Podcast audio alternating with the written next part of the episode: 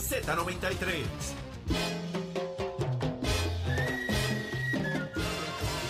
caminando por la, por la sombra. Ya estamos de regreso en Nación Z por Z93 y Eddie caminando por la sombra. Y yo me alegro. Imagínate. No, no, no tengo caminando por la sombrita. Si es que, Así. ¿Qué significa eso?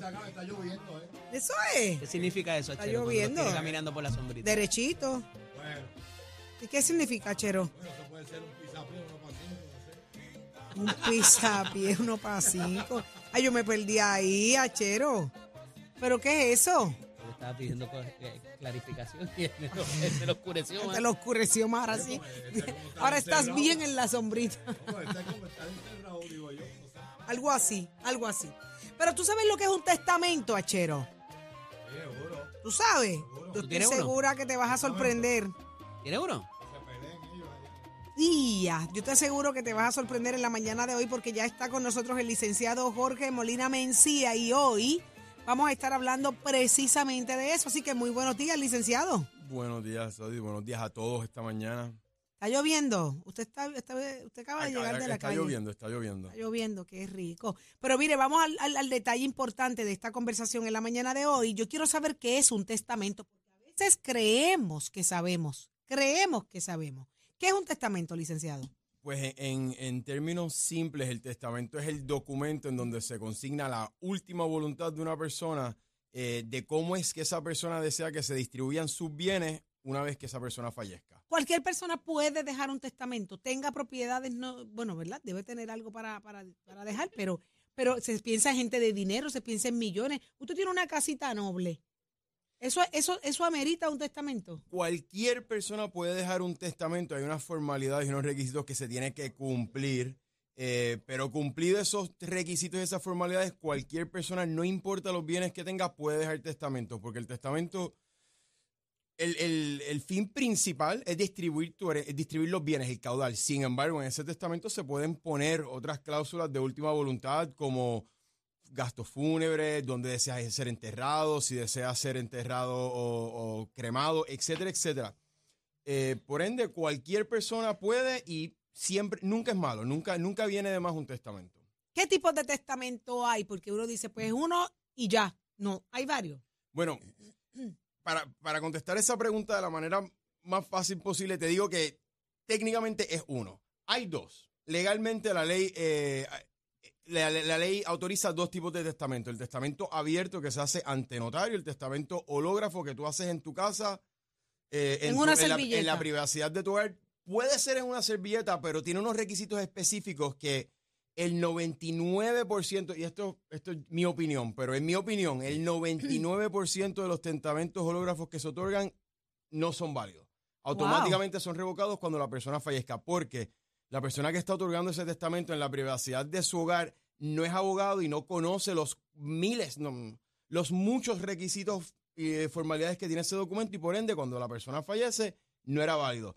Tiene que estar escrito en puño y letra, tiene que estar escrito en tinta, tiene que estar firmado al final, la persona tiene que ser de 18 años o más, un sinnúmero de requisitos. La fecha. La Ahí fecha. es donde siempre La, falla. La fecha, y- y- y ¿Qué no, la fecha y la hora. La fecha es la importante. No, la fecha, se- es, la fecha es esencial, no es importante. Si no le pones fecha, automáticamente el testamento es inválido. ¡Wow! Bueno, eh, saben cuál tú hiciste primero. Eh, así, que, así que para, Hasta la para, hora. para contestar la pregunta, si uno quiere irse a la segura, hay un testamento, que es el testamento testamento. abierto. Ese es el testamento que se otorga ante notario, es el testamento que cumple con todas las formalidades, todos los requisitos y es, si se hace correctamente, casi irrevocable. Una pregunta, una, uno que tenga una propiedad, obligatoriamente se la tiene que dejar a sus sucesores, en entiéndase en hijos, eh, o uno puede decir, mira, yo tengo esta propiedad, mis hijos quedan vivos, pero yo quiero dejarle esta propiedad a la señora que me vendió las pizzas cuando yo era pequeña. ¿Eso Sí. es posible? Es posible, excepto que tienes que cumplir con unos requisitos en cuanto a la legítima, a la, a la herencia legítima de tu descendencia, de tus herederos forzosos. Ajá. En otras palabras, si esa persona que solamente tiene una propiedad de inmuebles tiene suficiente dinero en el banco o tiene otros muebles que sean del mismo o mayor valor que esa propiedad, pues esa propiedad se la puede dejar a quien quiera. ¿Por qué? Porque tiene suficiente para cubrir con la herencia estricta de sus hijos con los otros O sea, o sea, bienes. lo que me está diciendo es que la herencia tienen que ser estrictamente para los hijos. Si hay, hay, hijos. hay un por ciento, hay un por ciento de tu caudal que tiene que ser para tu descendencia forzosa. En otras palabras, el 50% de todo lo que le pertenece a una persona le ¿Y por corresponde. qué? Así, así es la Así ley. es la ley. Eh, pero, pero, emana- pero, qué emana- triste. Bueno, em, me, me imagino que emana del mismo derecho que tienen los hijos a, a ser alimentados, a tener pensión alimentaria, viene del mismo derecho. Tienes un hijo y automáticamente ese hijo tiene... Imagínese usted, Hay unas licenciado. excepciones, pero es un Hay unas tostón, excepciones. es hay- un tostón entrar, en el proceso de desheredación, eso será otro tema. Pero imagínese que usted haya sido hoy un hijo malo, malo, Bueno, no, con eso su familia, con su papá y su mamá, y que, que porque usted tiene derecho a quedarse con Pero es un algo. Si yo como papá es no un quiero. tostón probar eso. Existe, Wow. existe un proceso de desheredación en cual ese hijo malo pues pierde su derecho a la legítima, a la forzosa que tiene. Y si lo dice en vida, eh, esta persona deja en vida las razones por las que no deseo que esta persona, mis hijos reciban No, nada. el- el- la, la de, el- para desheredar a una persona tiene que ser el proceso establecido en ley y tiene que ser un proceso ante el tribunal. Tú no puedes desheredar a nadie, inclusive en testamento. Y por experiencia, ¿considera que deberían ser actualizadas eh, esas, esas leyes, esas, esas- esos requisitos? La, la- la ley sucesoral no fue, fue actualizada hace no mucho tiempo. Antes, antes existían tres tipos de testamento, el cerrado, el abierto y el hológrafo. Antes la herencia forzosa de, de los menores de edad era de un tercio, ahora es de la mitad. Antes la esposa, el cónyuge, esposo o esposo, no participaba en la herencia estricta, ahora sí. Eh, lo que quiero decir es que la ley ha sido actualizada, fue, fue enmendada hace poco, hace poco. Ventajas y desventajas de tener y dejar un testamento. Bueno, la, la ventaja esencial de dejar un testamento es que tu voluntad es clara. En otras palabras, no hay que, no, no no hay que tratar de, de pensar en lo que quería esa persona al morir. No, la, la voluntad es clara, la dejas plasmada, cumples con los requisitos y por ende todo lo que tú has puesto en ese testamento para tus bienes después de la muerte se va a cumplir exactamente como tú lo deseaste. Eh, si, si no se hace testamento, pues tienes la, el, la- la- el problema de que tus hijos o tus herederos en el día de mañana, pues a lo mejor van a tener dificultades en la partición de la herencia van a tener diferentes maneras de pensar en qué le toca a quién. Uy, Dios mío, mira, uno, eso es como uno darle dolor de cabeza después de muerto. Imagínate tú.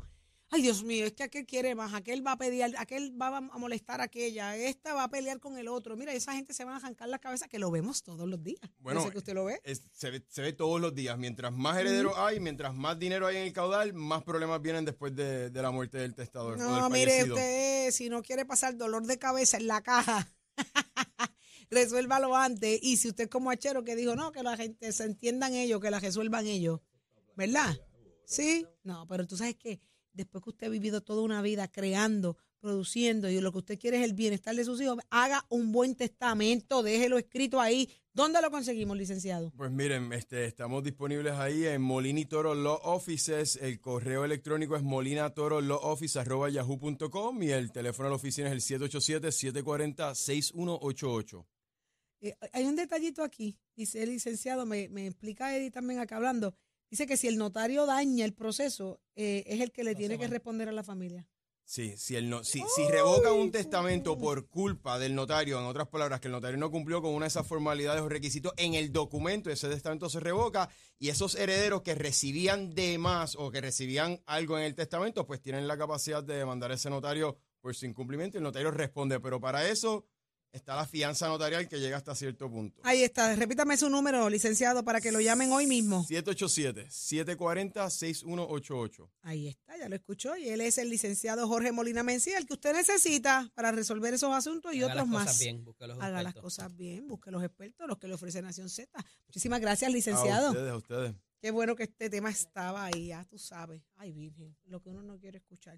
Pero ya está con nosotros en línea telefónica el alcalde de Comerillo, Josian Santiago. Muy buenos días, alcalde. Saludos, Buenos días, alcalde. saludos, saludos. Saludos, buenos días para ustedes y para toda la audiencia que, que siempre les escucha. ¿Cómo está el tapón, alcalde? Oye, María, esa es la primera pregunta, obligado. Pues mira, te admito que ayer en la tarde regresaba de unas reuniones en San Juan. Venía temprano, era apenas las 2 y 30 y estuve una hora en ese tramo, eh, una hora completa en el tramo de la Ruta Vieja. No vi un solo policía en ninguno de, los, de las intersecciones. eh, tampoco vi motora, eh, motoras de policía que son tan importantes transitando toda el área para que la cosa fluya y vean dónde es que puede estar el problema. Así que hay que volver a pedir que los planes de trabajo de la policía y de carretera se tienen que activar. Alcalde, trabajo, ahora que dice trabajo, ¿están trabajando en el puente? Porque trasciende información de vecinos de allí que allí no se está trabajando. Hay video. Esa es la, esa es la otra gran preocupación. Desde que se cerró la semana pasada todavía no hemos visto ninguna acción. Tú ¿Pero pasas por allí es y no hay nadie trabajando. Pero, alcalde, Bueno, ¿a Ajá. quién le corresponde la responsabilidad de trabajar con este tema una vez arrancó? El representante Jun Rivera eh, tildó un acto de politiquería, eh, de que incluso su señoría que estuvo ese día en esa inauguración allí eh, dijo que Jun estaba politiqueando, que era mentira. Él reclama ahora de que él tenía razón, de que el puente tiene una falla. ¿Cuál es su reacción inmediata a estas acusaciones que hace Jun? Y después quiero preguntarle sobre una carta que tengo conmigo aquí también. Pues mira, no es mi estilo entrar en este dime y direte con gente de otros partidos, pero en el caso del representante Jun Rivera, eh, todavía no ha votado el golpe, como decimos en la calle. Eh, continúa, como decimos también acá, sangrando por la herida. Mi hijo, Juan José Santiago, prevaleció en las pasadas elecciones, dándole una soberana pela, como decimos en el argot político. Y eso pues no lo perdona. Pero el alcalde de Comino no tiene que ver nada con la construcción de ese puente. Eh, por el contrario, siendo el representante, tú sabes que eh, eso se inauguró apenas unos días después de antes de las elecciones del Correcto. 2008 Y se catalogó que era un acto de, de Claro, politiquería, bla, claro. bla, bla. y unas semanas después prevaleció el partido de gobierno, el partido de- de- del representante Jun Rivera, y él fue representante 12 años más. Alegadamente hizo una investigación que nunca tuvo resultado y tampoco teniendo un partido de su propio gobierno supo detener el que se continuara sin atender el problema del puente. Así que yo creo que quien tiene que, que responder es una persona que vino en conocimiento oficial, como dice él, que tenía documentos oficiales en sus manos, y cuando un funcionario público adviene en conocimiento de algo y no hace nada para que se atienda a eso, es parte de los responsables del proceso. Alcalde, Hoy por hoy, ajá, hay una carta, que es la famosa carta de relevo, que tanto se ha mencionado. Yo pido que Sí. por favor la ponchen en pantalla a los muchachos también. Eh, y es que esa carta de relevo especifica y trae sobre la mesa que este proyecto, y esto es el 24 de octubre del 2008, este proyecto en referencia siempre y cuando, ¿verdad? Se da este, este relevo al proyecto en referencia siempre y cuando que tales daños surjan de actos u omisiones no imputables al contratista, subcontratista, ni sus respectivos agentes o empleados. Eso no es una carta de relevo de que si el puente se cae, eh, la compañía está exonerada. ¿Por qué? Porque el próximo párrafo establece que ese relevo no constituye renuncia alguna de parte de la Autoridad de Carreteras y Transportación de Puerto Rico a cualquier otro derecho que éste tenga en virtud del contrato de construcción vigente entre ambas partes. Y incluso, incluso, hay un informe de Larry Serhammer, precisamente resolución del Senado 278 del 17 de noviembre del 2009, que le solicita a Transportación Obras Públicas una serie de documentación, voy a subirlo a las redes sociales para que tengan acceso al mismo, eh, y entre los hallegos que plantea, y en su informe final, cuando se acaba el cuatrenio que cierra la investigación, dice, y cito, señor alcalde, así las cosas ante el incumplimiento del DITOP de proveer información solicitada, la comisión que suscribe está imposibilitada de someter un informe final. Pues entonces, ¿por qué siguieron pagando el puente? ¿Por qué no detuvieron los cheques? ¿Por qué no aguantaron la cosa para resolver el problema del que tenían conocimiento? Esa es mi pregunta hoy y se la someto a su señoría. es que en efecto, mira, si responsabilidad tienen los que los que autorizaron el que se abriera, eh, que en este caso pues se habla del ingeniero Trinidad, tanta o más responsabilidad tienen los que siguieron después de él, que conociendo la situación, que habiendo esas investigaciones, nada hicieron por atenderlo. O sea, esta es una responsabilidad compartida. Yo espero que la investigación de la, de la Oficina del Contralor y la que está haciendo la legislatura asigne responsabilidad sobre quien sea, del partido que sea.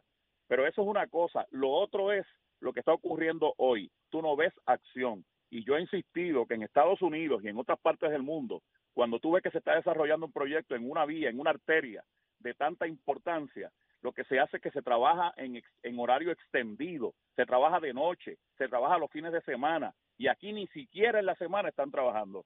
Así que aquí tiene que haber, por un lado, una investigación que descargue la responsabilidad sobre quien sea, no importa el que sea. Pero en segundo lugar, tiene que haber un plan de acción que tenga sentido de urgencia, porque la, mira, Otra cosa que va a pasar aquí es que quién se va a atrever ahora a endosar el proyecto para que nuevamente abra. Eh, luego de todo este issue, aquí va a haber probablemente unos procesos muy largos y si no se trabaja en horario extendido, si no se atiende el tránsito como debe atenderse, oye, la vida de nuestra zona se va a afectar no solamente en la actividad económica, sino la salud mental de toda esa gente que tiene que estar en ese Via Crucis.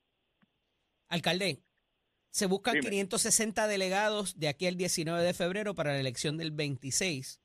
Eh, ¿Esto es viable? ¿Cómo va a correr eso? Ya hay algunos identificados. Lo que pasa es que se amplía ahora más eh, la Junta, ¿verdad? Y, los dele- y la cantidad de delegados. Eh, ¿Cómo está el Partido Popular Democrático de cara a, a ese reto que enfrenta ya en un par de días? Bueno, yo, yo soy de los que he dicho que estos 10 días que dieron de, de proceso para radicar a la Ajá. nueva Junta son importantísimos en la vida del Partido Popular. De cara hacer un partido que tenga opción de triunfo, tenemos que renovar esa Junta de Gobierno y hoy, hoy todavía estamos en ese proceso. ¿Le Eh, parece justo Muñoz- ese periodo tan corto, alcalde?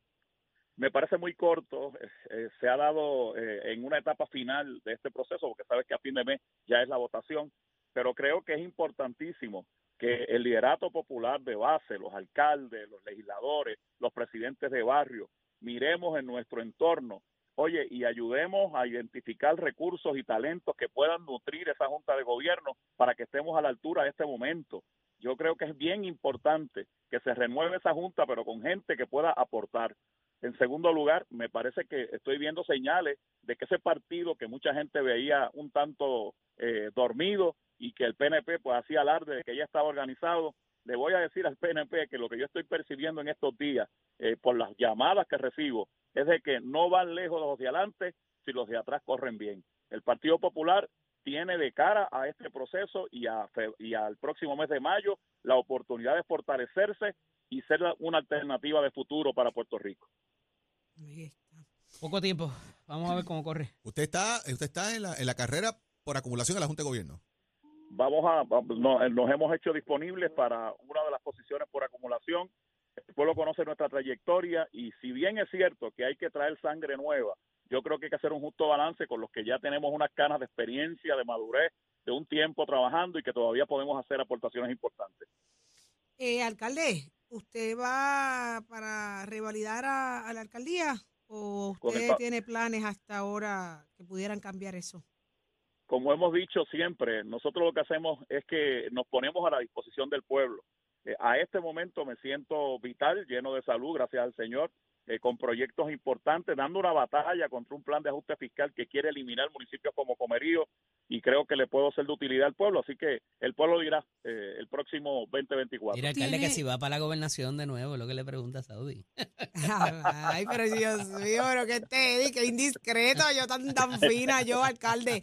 Pero sí lo que le voy a preguntar, porque este Eddie, ya usted sabe cómo es Eddie, qué Deja- muchacho Deja, este. deja contestarle a Eddie. Ah, como- sí, como ah, no, ay, qué bello, contéstele. Como le contesto a todos, eh, eh, en este proceso de la vida pública y política nunca se No dice se jamás. nada. Ah, Nunca se dice más. Pero ahora sí le pregunto esto. Tiene dos compañeros alcaldes aspirando a la presidencia. Tiene el alcalde de Villalba, tiene la alcaldesa eh, de Morovis. Desde su perspectiva y como alcalde y perteneciente a la, a la Junta, a la- a- ¿verdad? A lo que es la, la Asociación de Alcaldes. ¿Cómo está la cosa ahí? estar voy a estar el pro- esta esta tarde voy a estar junto a, a Javi eh, en su anuncio de erradicación El alcalde de Villalba. Ok. sí señor Eso, eso dice mucho. Alcalde, muchísimas gracias por estar con nosotros. Esta es su casa, Nación Z. gracias a ustedes gracias a ustedes y siempre a la orden Un abrazo, alcalde. Ya lo escucharon, alcalde. el alcalde de Comerío, Josian Santiago, estará esta tarde con el alcalde de Villalba en el anuncio que tiene eh, para el Partido Popular Democrático. Se están alineando los planetas. Ahora hay que, ahora, ahora hora y media o lo que sea para ir a comer carne ahumada allá arriba. Está brutal. Y ahí tan rica que es. Mira, Tato. Dímelo. Somos deporte.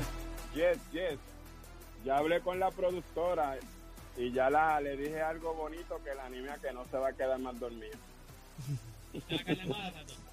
Ay, bendito, muchacho. Le doy en la madre a la carne frita con ñame blanco. Uh, para dieta, para el colesterol. Pero esa se hace mantequilla que no se fría y es un poquito más saludable. Ajá, ajá, para que, para que sea más saludable. Vamos al mambo vámonos, vámonos con el baloncesto, que ya usted sabe que hay uno que está de gloria y se llama el señor LeBron James. Logró anoche finalmente y se convirtió en el máximo anotador en este planeta Tierra la historia de la NBA, al superar los 38.387 puntos de Karim Abdul-Jabbar. Eso fue anoche, la noche del 7 de febrero 2023, que quedará grabado en la memoria de todo el mundo. Y uno que tiene tremendo selfie y grabeo. Sí, eso es aparte, eso es aparte. Este, Eladio Carrión estaba en el, en el juego y grabó cuando con su teléfono cuando encestó el canasto y ya tú sabes, ese video se ha ido viral, así que gozando Eladio Carrión. Su temporada 20 y con 38 de años, pues eh, 38 años, LeBron James logra esta hazaña, allí estaba Karen Abdul-Jabbar, quien lo felicitó y lo saludó, así que hay un nuevo hombre en la historia que más puntos ha anotado en la NBA y ese se llama el Baby Cry, digo, se llama LeBron James, así que a todos esos panas de los, a todos eso es así, a todos esos panas de los Lakers, pues ya se sabe. Sí, sí, nunca va a ser más que Jordan, eso la gente lo tiene que entender, el deporte tiene diferentes iconos, seamos Ahmed Ali, eso hay uno, Baby Ruth, eso hay uno, Michael Jordan, eso hay uno, los demás trabajando con eso. Es, no, no, no, no, no, eso ahí, ahí estamos mal, ahí estamos mal. Ahí prendiste el abanico a GB. ¡Ay, el abanico! De todas difiero. Prendiste el abanico ahora- al revés. Ah. Ahora está fanático de los de Fórmula 1 de, de, de esta gente, de los... Te digo, si está auspiciado.